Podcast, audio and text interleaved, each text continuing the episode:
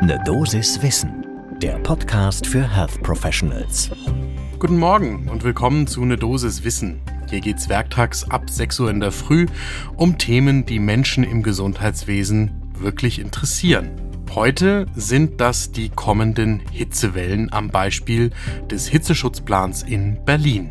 Ich bin Dennis Ballwieser, ich bin Arzt und Chefredakteur der Apothekenumschau und ich darf euch eine Dosis Wissen im Wechsel mit meiner Kollegin Laura Weißenburger präsentieren. Heute ist Freitag, der 17. Juni 2022. Ein Podcast von gesundheithören.de und Apothekenumschau Pro. Dass wir heute nicht mehr über das Wetter diskutieren, sondern über das Klima, das ist auch im Gesundheitswesen schon eine ganze Weile so. Die Frage, die ich mir häufig dabei stelle, ist ehrlich gesagt, ja, wir diskutieren darüber, aber was hat das denn eigentlich für handfeste Folgen für das ärztliche oder pflegerische Handeln? Und ein solches Beispiel, das lohnt heute einen genaueren Blick, das ist die Frage, wie eigentlich Metropolregionen oder auch mittelgroße Städte bis hin zu Landkreisen sich darauf vorbereiten, was mit Menschen passiert, wenn wir diese viel zitierten Extremwetterphänomene häufiger erleben. Das heißt ja nichts anderes, als dass es zum Beispiel Starkregen häufiger gibt oder eben Hitzewellen. Und das ist etwas, was natürlich mit der Gesellschaft als Ganzes etwas macht und mit der Natur sowieso.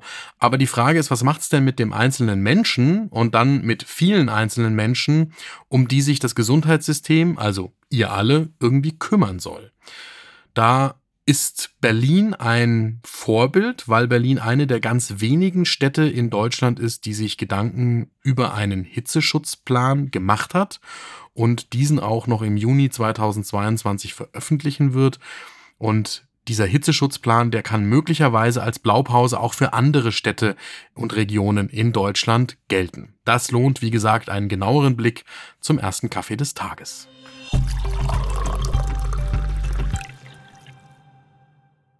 Also ganz zu Beginn noch einmal, das ist, glaube ich, euch allen klar, wenn die Hitze den Körper beeinflusst, dann schwitzen wir vermehrt, wir verlieren Flüssigkeit, wir müssen Flüssigkeit ersetzen, ansonsten hat das Auswirkungen auf das Blutvolumen, auf den Blutdruck, auf den Puls, auf das Durstgefühl, auf die Leistungsfähigkeit, auf äh, die Leistung der Haut, auf die Leistung des Magen-Darm-Systems als Barrieren jeweils vor Krankheitserregern. Und es kommt zu den typischen hitzebedingten Beschwerden wie zum Beispiel Erschöpfung bis hin zum Hitzeschlag, der Wärmestau im Körper, der die Wärme nicht mehr so abtransportieren kann, wie das nötig wäre, bis hin zu gravierenderen Störungen, wenn der Mensch dem nicht begegnen kann. Also wenn ich vor allem an bettlägerige, pflegebedürftige Patientinnen und Patienten denke. Vor diesem Hintergrund im Individuum findet also die Gesamtdiskussion statt, denn die Hitze belastet ja dann in solchen Hitzeperioden alle Menschen, die zum Beispiel in einer Stadt wohnen. Wenn wir jetzt Berlin nehmen,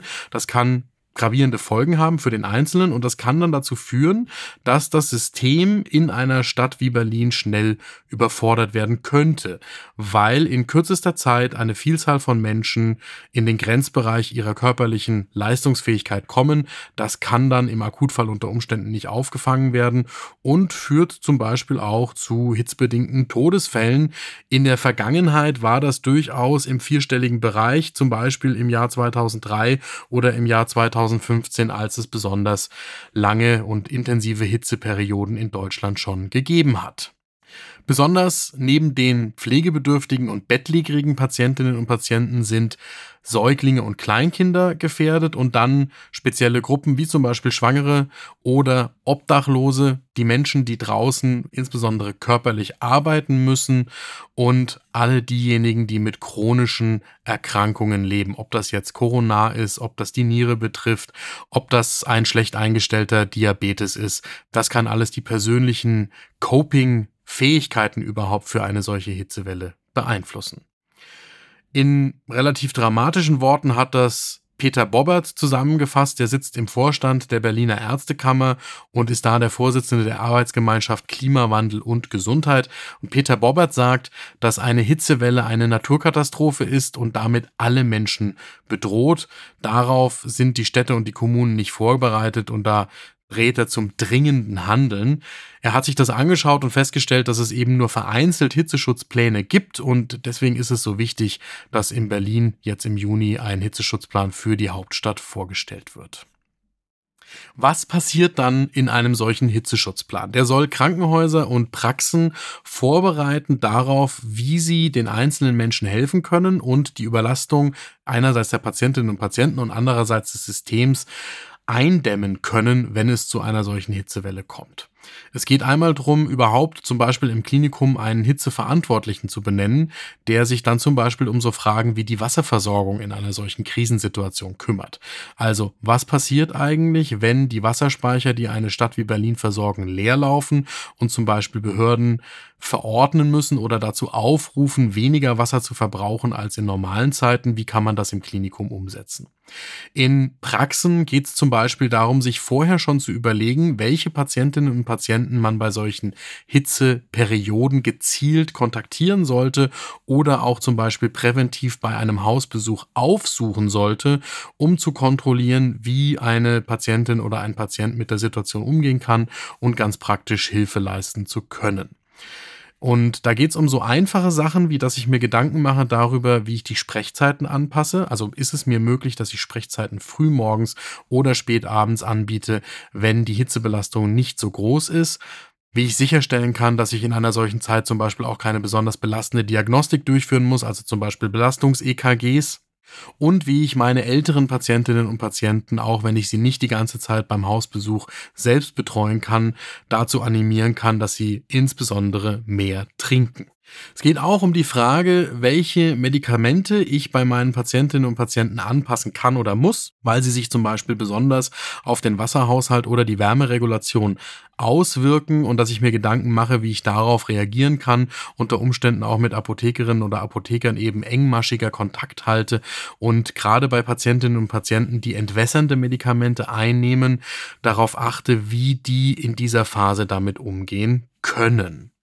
Natürlich geht es dann letzten Endes auch immer um den Selbstschutz, der eigentlich natürlich an erster Stelle für euch stehen sollte, aber meistens zu kurz kommt. Also die Frage, wie komme ich eigentlich durch einen solchen Tag in einer Hitzeperiode, wenn ich weiterhin täglich Dutzende Patientinnen und Patienten sehen muss und ja die einzige oder der einzige bin, der dann eben nicht irgendwo eine Pause einlegen kann, damit ich nicht selbst körperlich oder psychisch Schaden nehme in einer solchen Hitzeperiode.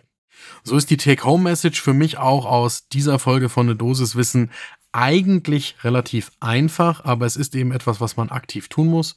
Man muss sich einmal Gedanken machen. Für die eigene berufliche Situation, für das Arbeitsumfeld, für die Kolleginnen und Kollegen und für die Patientinnen und Patienten, für die man selbst sorgt. Und wenn man dann einen Plan im Kopf hat und sich schon vorbereitet hat, was man im Fall der Fälle tut, dann kann man auch auf eine solche Hitzeperiode im eigenen Umfeld gut reagieren.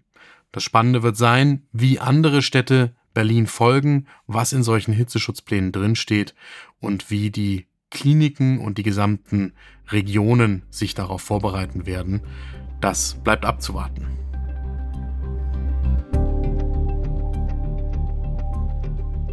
Das war eine Dosis Wissen für heute. Die nächste Folge gibt's am Montag ab 6 Uhr in der Früh, überall dort, wo ihr Podcasts hört.